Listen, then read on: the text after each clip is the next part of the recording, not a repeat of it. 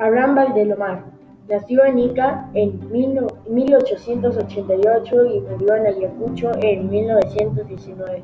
Fue un narrador, poeta, periodista, dibujante, ensayista y dramaturgo peruano, considerado uno de los principales cuentistas del Perú, junto con Julio Ramón Ribeiro.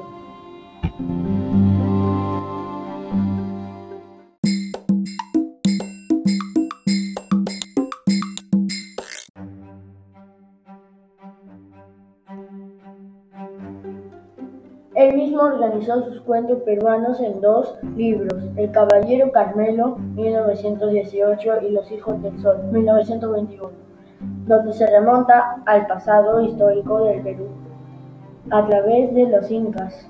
En estos dos libros se ven los primeros testimonios del cuento neocriollo peruano de rasgos postmodernistas.